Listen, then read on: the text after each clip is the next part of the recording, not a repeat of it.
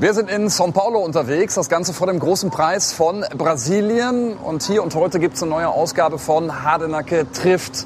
Wir haben nämlich die Möglichkeit, mit Franz Toast zu sprechen. Eine der Persönlichkeiten im Formel-1-Zirkus. Seit mittlerweile fast zwei Jahrzehnten ist er der Teamchef der Scuderia Alpha Tauri und er hat viel zu erzählen. Mit vielen Talenten gearbeitet, ob Sebastian Vettel war oder Max Verstappen, Pierre Gasly und, und, und. Und er hat hier auch eine gemeinsame Vergangenheit mit unserem Experten, mit Ralf Schumacher. Und deswegen nehme ich mir den mit als Verstärkung. Hardenack trifft jetzt hier und heute in São Paulo. Viel Spaß.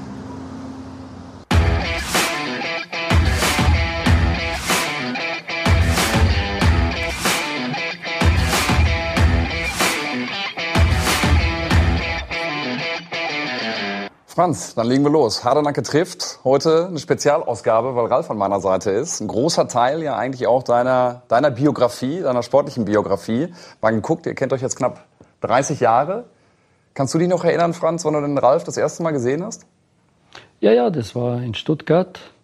Der Willi Weber hat mir gesagt, Franz, ich brauche dich jetzt für den Ralf. Und dann habe ich gesagt, ja, okay. Wer ist der Ralf? Ja, ist der Bruder von Michael und du musst dich um den kümmern. Und dann haben wir uns in Stuttgart getroffen, im Büro vom Willi Weber. Und wie hat er auf dich gewirkt, der Ralf?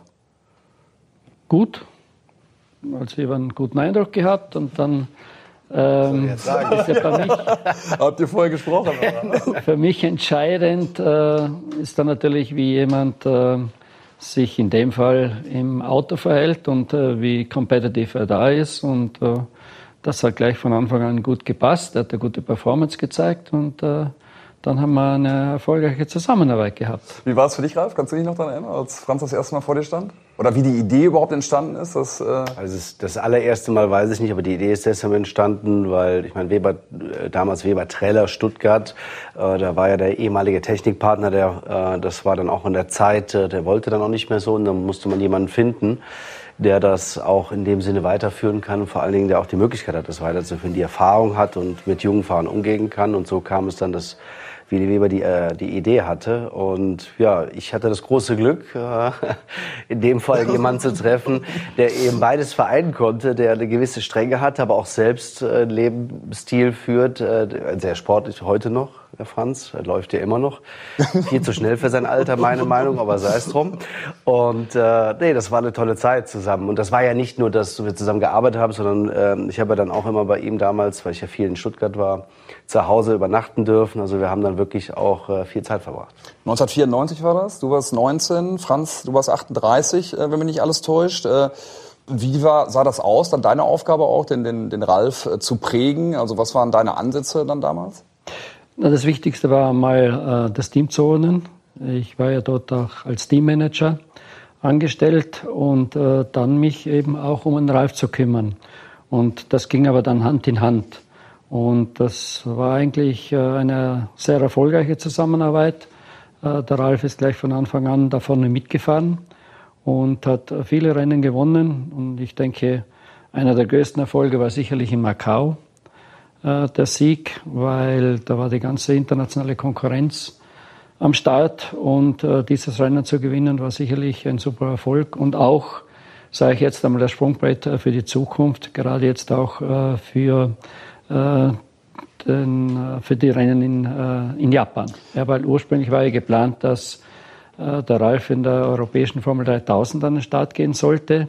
Das hat sich dann zerschlagen, weil nicht die Fernsehpräsenz äh, zugegen war, die ursprünglich versprochen wurde. Und dann hat der Sponsor, das war Kemmel damals, gesagt, nein. Und da mussten wir einen Ausweg finden. Ich weiß, da hat es noch Diskussionen gegeben, weil der Michael wollte, dass du DTM fährst. Ja. Und dann haben wir uns zusammengesetzt, der Ralf und ich. Ja, habe ich gefragt, was willst du? Und er hat gesagt, ich will in die Formel 1. Und er hat gesagt, dann vergiss die DTM, dann müssen wir was anderes finden. Ja. Und äh, dann habe ich mich mit Japan in Verbindung gesetzt. Und ich weiß noch, wie wir dann nach Japan sind, zum Test nach Suzuka.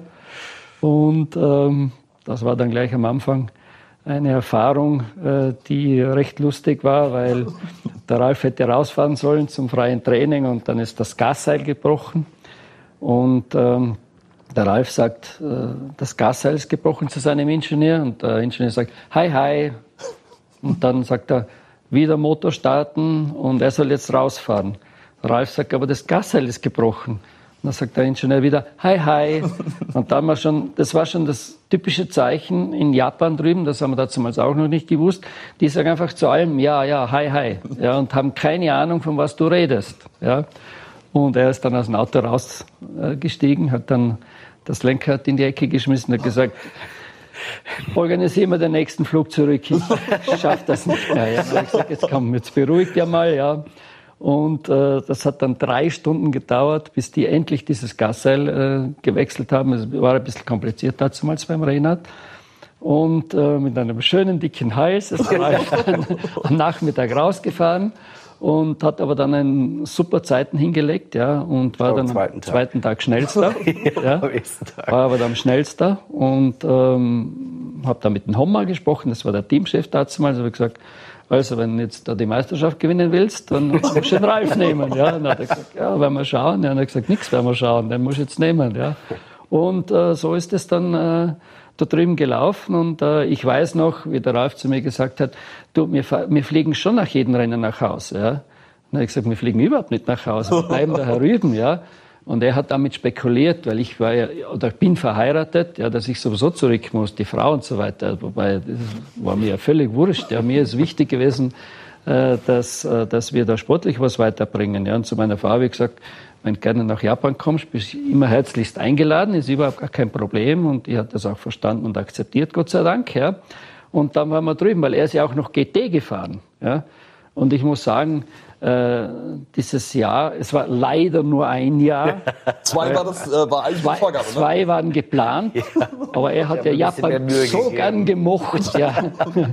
dass, und ich habe zu ihm gesagt, du, das entscheidest ja du. Wenn du gewinnst, dann sind wir nicht mehr in Japan, ja, weil dann musst du was anderes einfallen lassen. Ja. Und er ist dann super Rennen gefahren und hat dann sowohl die Formel Nippon Meisterschaft gewonnen, als auch die GT Meisterschaft. Ist er damals mit in der GT gefahren. Also das war der McLaren BMW. Und äh, das war auch äh, sehr, sehr erfolgreich, ja, mit dem Brabham zusammen und äh, mit dem äh, John Nielsen. John, ja, John Nielsen, das, war ja die, das waren unsere Konkurrenten. Ja, mit dem das waren die Konkurrenzen, waren im selben Team, waren aber die Konkurrenzen. Und mit dem Hattori zusammen hat er dann die Meisterschaft gewonnen. Das hat den anderen wieder nicht gepasst, weil die hätten sollen die Meisterschaft gewinnen. Ja, da weißt du, hat es noch Diskussionen mit dem David gegeben, mit dem mhm. Clark, weil er dann gesagt hat, David schleicht die, der gewinnt die Meisterschaft. Ja. Der Schnellere soll gewinnen. Weil David Clark mir die erste Formel 1 Testfahrt besorgt hat, fairerweise. Ja, ja. Äh, ja, ja, da war der Willi war dabei. So. und und, äh, und äh, nein, und äh, auch in der GT-Meisterschaft ist dann in Suzuka das letzte Rennen äh, gewesen und äh, hat er zusammen mit Hattori gewonnen und das war dann eine super Saison. Und ich muss sagen, das war ein wirklich sehr, sehr erfolgreiches Jahr.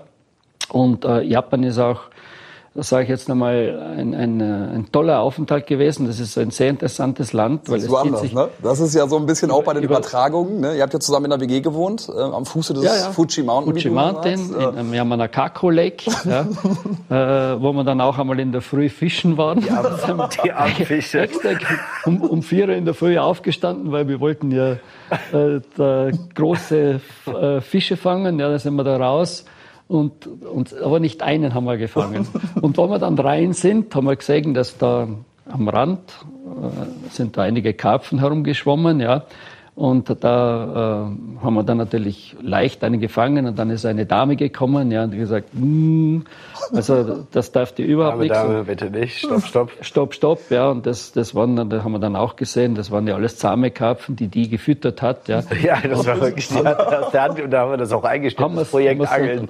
Haben wir natürlich sofort wieder äh, den Fisch reingeschmissen, ja und haben uns davon lernen gemacht. Ja, war also schon war lustig. Ja, also.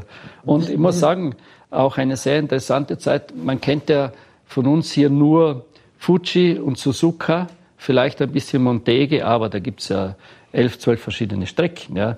Mine, dann Sendai, Tokachi, dann äh, äh, äh, da war ein Sugo. Ja. Da, da war Montegi, Montegi hat man schon? Ja.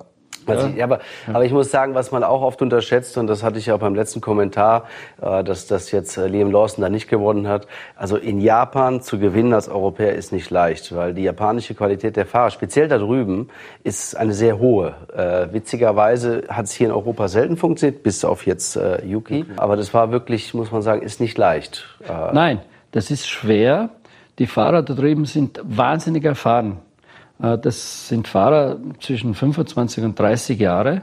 Die fahren nur in Japan und die kennen natürlich alles. Und sich da durchzusetzen, ähm, da musst du schon einen richtigen äh, hohen Natural Speed haben, sonst setzt du dich da nicht durch. Und den äh, hat der Ralf gehabt, ohne Zweifel. Wie sah das so aus, das tägliche Miteinander in eurer WG? Wer hat, wer hat gekocht? Wer hat gespült? Wer musste einkaufen fahren? Das meiste musste Franz machen, ein Spaß beiseite. Franz hat auf jeden Fall gebügelt, das war, das war nicht meins. Aber, aber gekocht haben wir oft zusammen, glaube ich, ja. oder? Ja, wir haben uns da abgewechselt. Ja. Also jeder hat da seine Spezialgerichte gehabt. ja, genau. ja, dann haben wir gekocht, einmal hat der gekocht, einmal habe ich gekocht. Äh, das größte Hindernis da drüben war, die richtigen äh, Zutaten zu bekommen. Ja. Also im Nachhinein war es eine tolle Zeit, gar keine Frage. In dem Moment war es sehr früh. Äh, aber Japan ist ein tolles Land. Wir waren ja durch die Formel 1 oft danach noch da, auch gemeinsam noch. Also es ist schon auch Lebensqualität in Japan, ja. vor allem die Lebensmittel und, und auch die Menschen sind sehr höflich, sehr offen.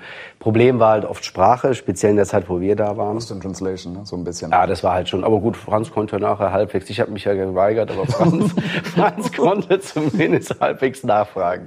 Ja. Franz, ihr habt dann, ja? ihr habt dann äh, auch äh, Japanisch gelernt, logischerweise, weil du kannst in einem Land sein, ohne dass du da irgendetwas sprichst. Oh, das geht schon. Und, und, ja, ja, er soll sich aufs Fahren konzentrieren. Ja, genau. Und das Schönste war immer, wir sind dann äh, zu vielen Rennen mit dem Auto gefahren. Mhm. Und da haben sie uns immer gesagt, es findet es da überhaupt gar nicht hin. Ja. Und ich weiß noch am Anfang, ist noch der Techniker mitgefahren vom Team. Und, aber nur einmal. und dann hat das gelassen. Äh, es muss auch sehr viele tolle Fotos von uns geben. Warum hat das dann gelassen? Weil wer gefahren ist? Ja, ich glaube, für japanische Verhältnisse war ich etwas zu zügig unterwegs. Nein, wir sind ganz normal gefahren, aber die da drüben sind ein bisschen da was anderes gewohnt. Ja, auf alle Fälle haben wir einen riesen Spaß gehabt. Wir haben überall hingefunden und waren auch viel früher dort als die anderen. Ja. Wie war das Verhältnis zwischen euch? War das dann Lehrer-Schüler? War das eine freundschaftliche, freundschaftliche Ebene, die ihr da äh, gefunden habt? Oder wie, wie würdet ihr das äh, beschreiben? Na, ein freundschaftliches äh, Verhältnis. Also Lehrer-Schüler war da nichts. Ja. Ähm, ich habe meine Arbeit gemacht und wenn der Ralf da was wissen wollte, zum Beispiel, äh, es ist ja, wenn man jetzt Formel Nippon fährt äh, und muss man jetzt zurückdenken, ja, 1996, äh, da war, da hat es noch nicht so Fernsehaufzeichnungen gegeben wie jetzt zum Beispiel, ja. Und ich bin dann oft auf die Strecke rausgegangen, wenn er gesagt hat, du kannst schon mal rausgehen in der und der Kurve, was machen da die anderen und so, solche Sachen, ja. Und ähm, das hat sehr gut funktioniert und das hat mir auch Spaß gemacht, die anderen zu beobachten und auch dann festzustellen, ähm, wie schaut's aus mit Getriebeübersetzungen und so weiter, wie wird eingelenkt, wie wird gebremst, wie verhalten sich die anderen Autos. Und äh, das Feedback habe ich dann gegeben und das war dann in seinem Ermessen, ob er das dann anwendet oder nicht. Und das, war, das hat gut funktioniert. Was ist die größte Gabe von Franz? Ja, das ist eben, also eben das. Ja. Franz hat immer sehr viel Zeit draußen verbracht und weil er das von Anfang an gemacht hat, konnte er natürlich sehen, was da los war, wo Fehler gemacht werden, wo vielleicht auch das Auto unruhig ist, aber wo ich hätte vielleicht später bremsen, früher einlenken und so weiter.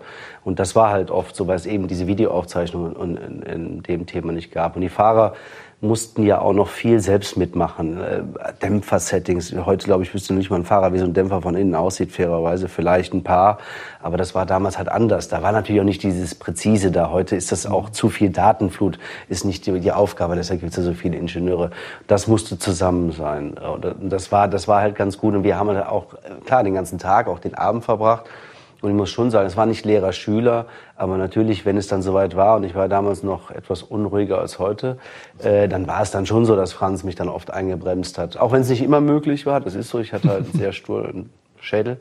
Sag mal ein Beispiel, was meinst du damit? Also, ah, kann mir ja gar nicht vorstellen. ich glaube, der Franz könnte mehr Beispiele nennen. Franz, sag mal eins. Nein, ich kann mich nur noch erinnern, in der Formel 3 haben wir mal eine Diskussion gehabt, da kommt er zu mir und sagt, wieso müssen wir immer im Hotel zum schmutzigen Löffel sein.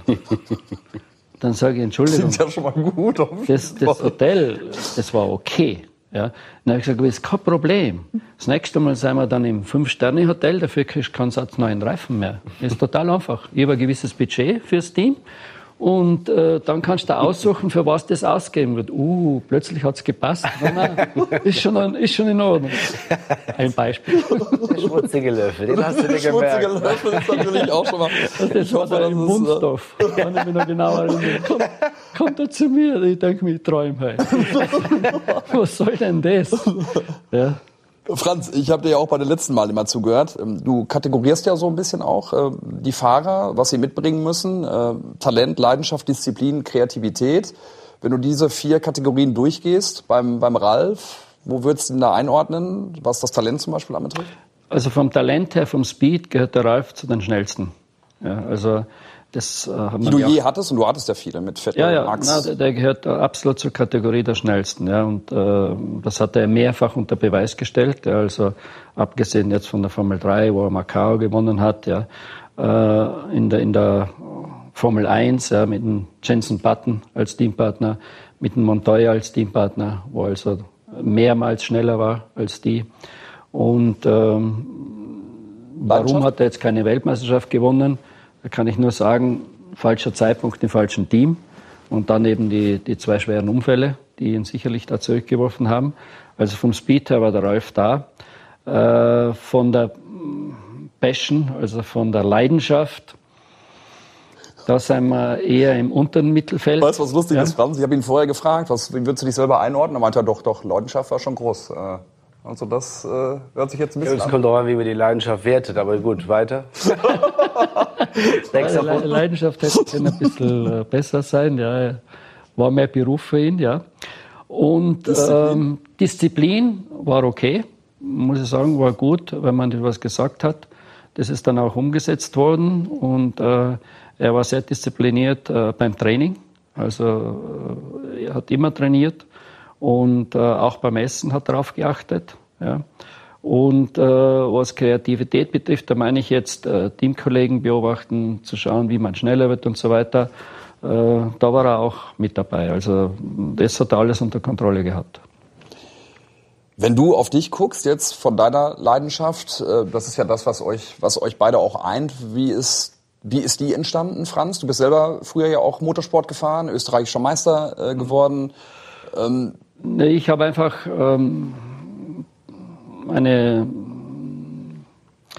Liebesbeziehung zum Motorsport, muss ich sagen. Ja, also äh, ich kann mich erinnern, ich war sieben, acht, neun Jahre alt. Da habe ich mir schon sämtliche Zeitschriften gekauft. Ob das jetzt die Sportdatte war, die Rallye Racing damals oder die Bauerslight, ja. Und habe das immer schon gelesen. Und dann war natürlich in den 70er Jahren Jochen Rindt. Das war also der Hero für mich. Und es war für mich klar, dass ich im Motorsport arbeite. Und ich weiß noch damals, äh, wie die Mutter zu mir gekommen ist. Ja, da, wir haben zu Hause ein Restaurant gehabt und das wollte sie ausbauen und, und, und sie wollte, dass ich das mache. Ja. Dann habe ich gesagt, na Mama, aber ganz gewiss nicht. Ja, dann sagt sie, aber warum? Äh, das ist doch deine Zukunft. Dann habe ich gesagt, na, das ist ganz gewiss nicht meine Zukunft. Ja, was ist deine Zukunft? Ja, ich mache jetzt die Matur als Abitur und dann arbeite ich im Motorsport. Ja, aber du musst ja auch ein Geld verdienen, sagt sie zu mir. Das ist doch kein Beruf. Dann habe ich gesagt, Mama, du lebst dein Leben und ich lebe mein Leben. Ja? Und äh, damit war's das. Da war sie natürlich einmal ewig lang beleidigt, ja? was mich 0,0 berührt hat. Ja? Und äh, auch später dann, äh, während des Studiums, die ganzen Themen waren motorsportbezogen, zum Beispiel Seminararbeiten, Pro-Seminararbeiten, auch die Diplomarbeiten und so.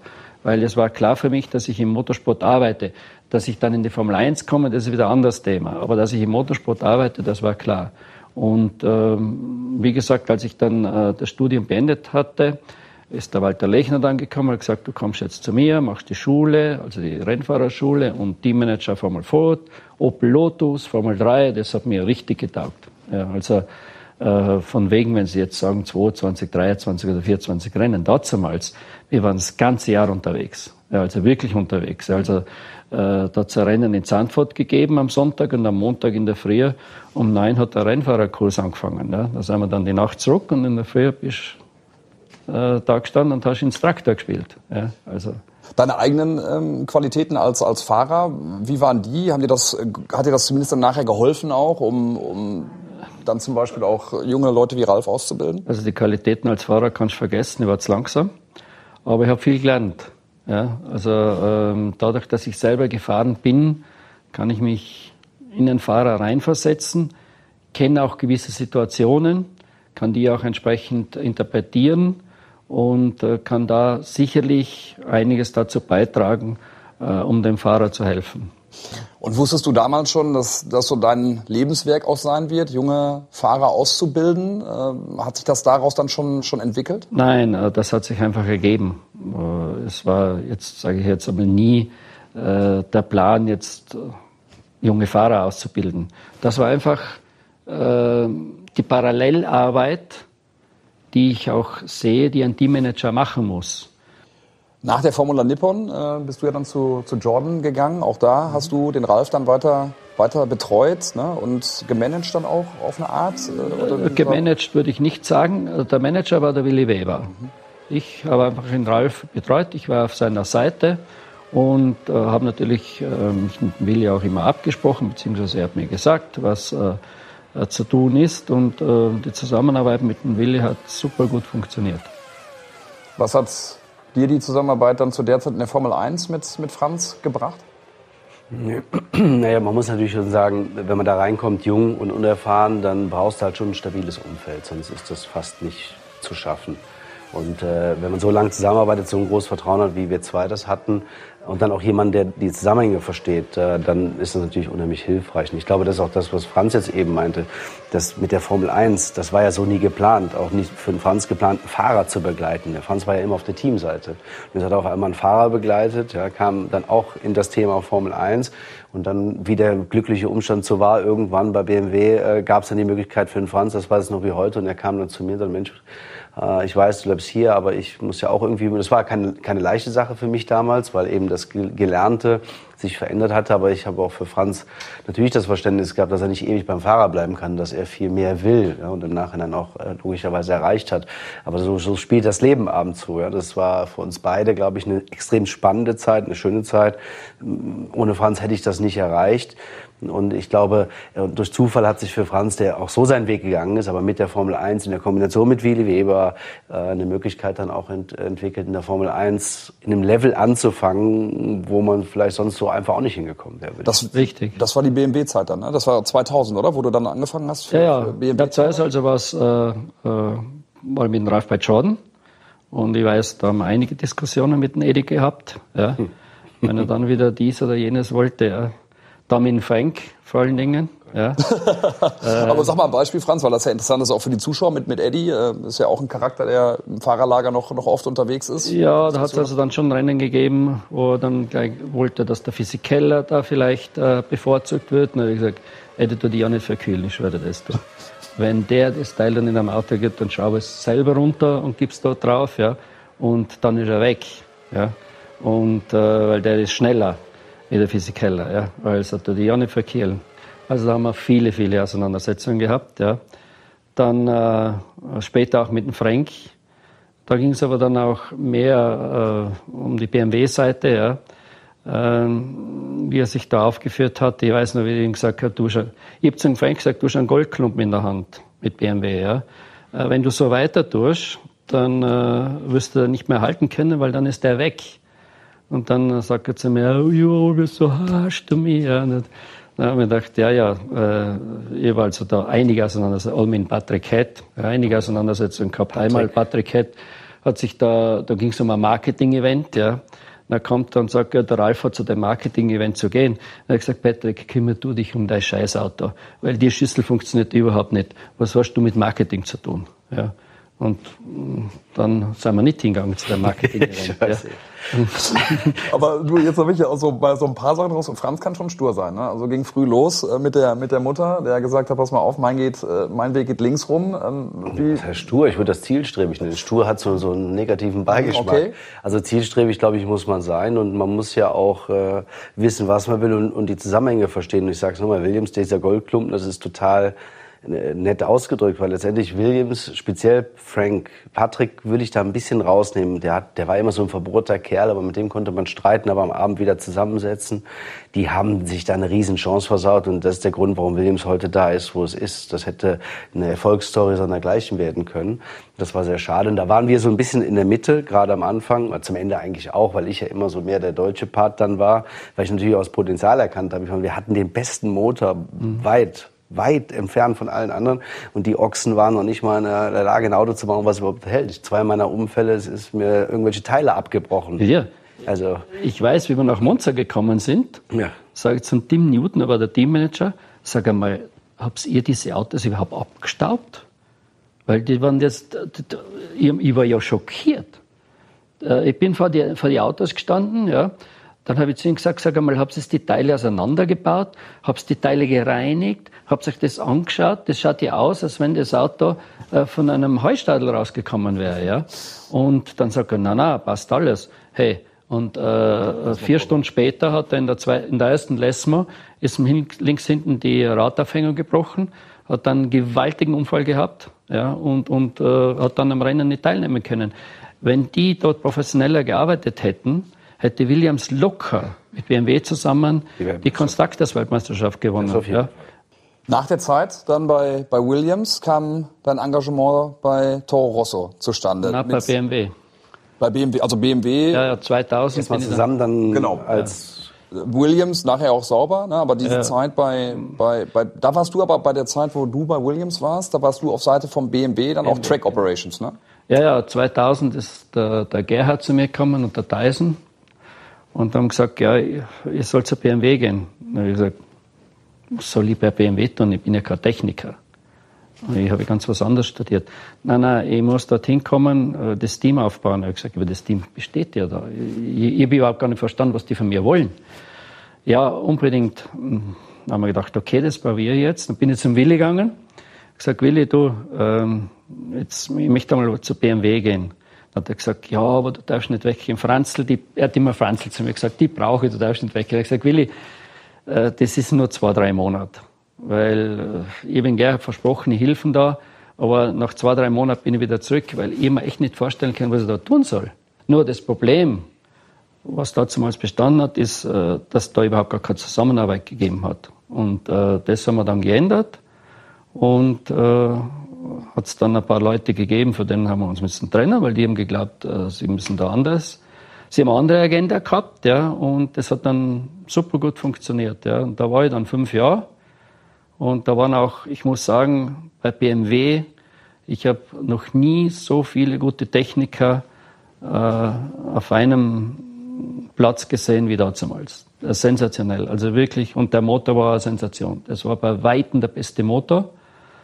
Und ähm, da waren wirklich gute Leute dabei.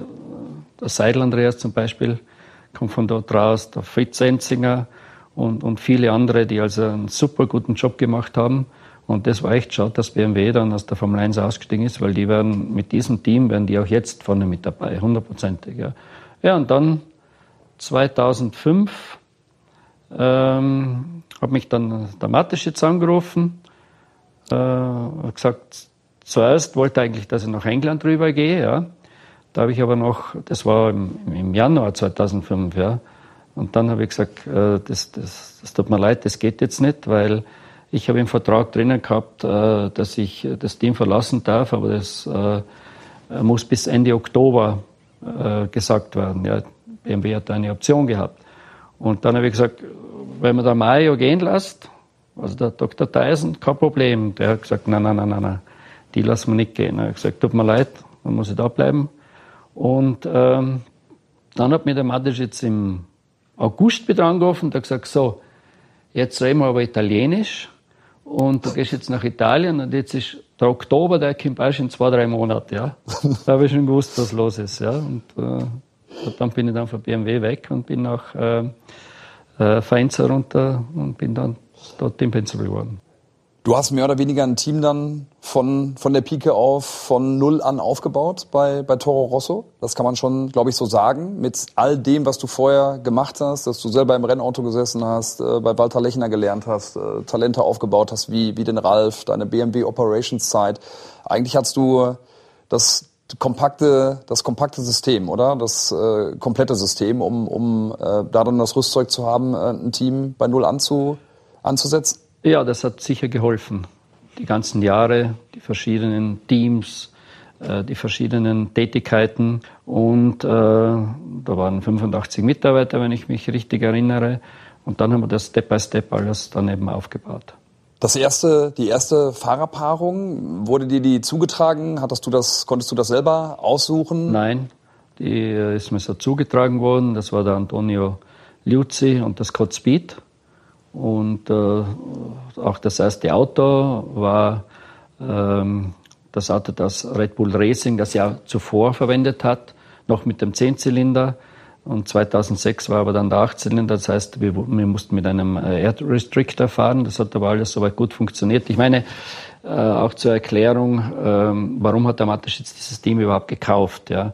Der Grund lag darin, dass ihn der Bernie Ecclestone und der Max Mosley überredet haben, das zu tun, äh, weil die brauchten Autos am Start. Ja, weil Zu der Zeit ging es der Formel 1 nicht ganz so. Nein, richtig. nicht so gut wie jetzt. Ja, da sind also immer wieder Teams weggebrochen und äh, die wollten unter allen Umständen vermeiden, dass das eben da auch passiert. Und der Matisch hat dann gesagt, okay, ich kaufe das Team, aber, das hat auch zu mir ganz klar kommuniziert, ja, nur unter der Voraussetzung, dass es zwei äh, Prämissen gibt. Erstens, äh, die Synergien mit Red Bull Racing zu nützen, weil er will nicht eine Infrastruktur für zwei Teams aufbauen, was auch völlig richtig ist. Und zweitens, äh, junge Fahrer auszubilden.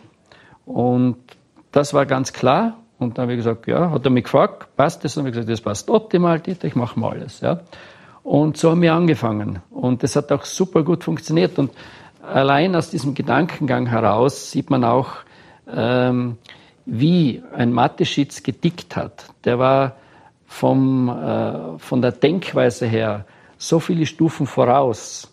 Und der hat genau gewusst, welche Vision er anstrebt und wie man die umsetzt, und zwar erfolgreich umsetzt. Und äh, hat das dann auch alles äh, durchgesetzt. Und äh, das hat super gut funktioniert. Leider muss ich sagen, zu gut, weil als wir dann in Monza 2008 gewonnen haben, vor Red Bull die Saison auch äh, ja, beendet habt. Ne? Es ging gar nicht so sehr um Red Bull, ja, sondern es ging darum, dass alle anderen Teams gesagt haben, das funktioniert so nicht, das ist nicht mehr die DNA der Formel 1. Die sollen und müssen ihr eigenes Auto konstruieren und bauen und äh, dann ist das wieder gleichgestellt mit allen anderen. Das kam 2010. So, und das kam dann 2010 und da standen wir da mit zwei alten Hallen.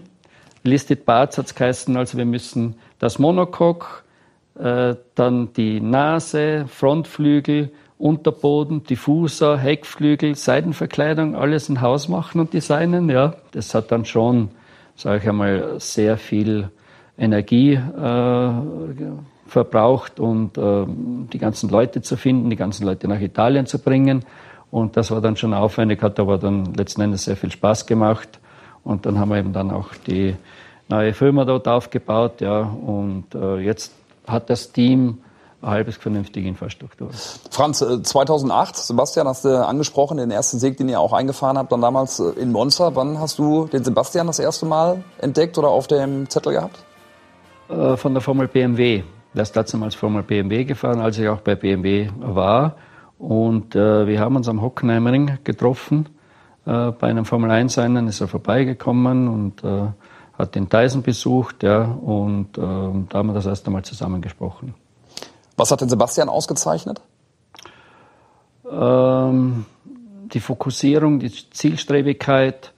Äh, er war sehr detailverliebt, jetzt abgesehen einmal von seinem äh, Grundtalent, äh, also Leidenschaft ganz, ganz oben angesetzt, ja, Disziplin auch.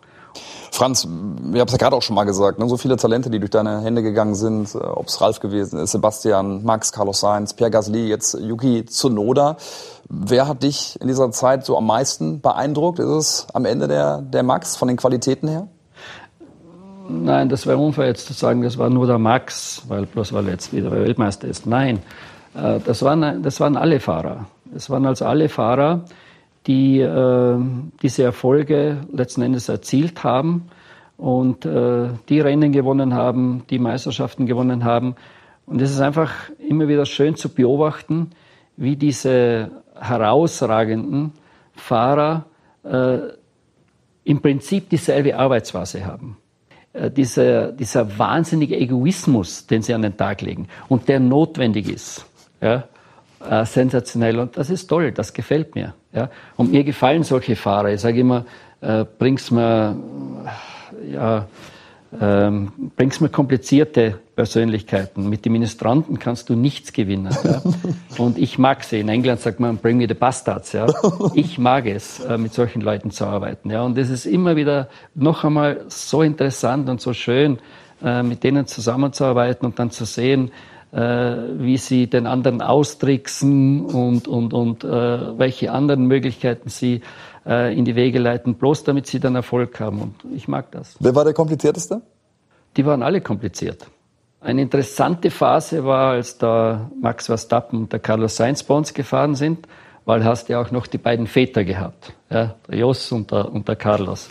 Und äh, diese Spiele zu beobachten, äh, das war auch einzigartig und das war richtig schön. Hat mir richtig Spaß gemacht. Und ich mag es auch, wenn es zwischen den Fahrern knistert. Also wenn du richtig merkst, wie sie sich äh, beobachten gegenseitig, ja, wie zwei Geier und äh, wie jeder schaut, dass er seinen Vorteil sich erarbeitet. Ja.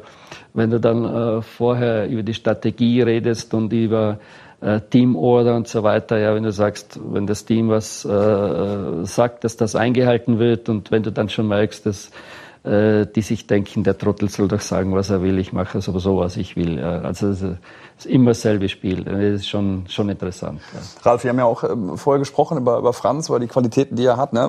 Eine Härte, eine Klarheit, ähm, aber eben auch der Psychologe, der ja auch gewesen ist. Ne? Also sich auch dem Fahrer zu widmen, zu hören, wo die Probleme liegen, das ist auch, auch eine Stärke von Franz gewesen. Ne?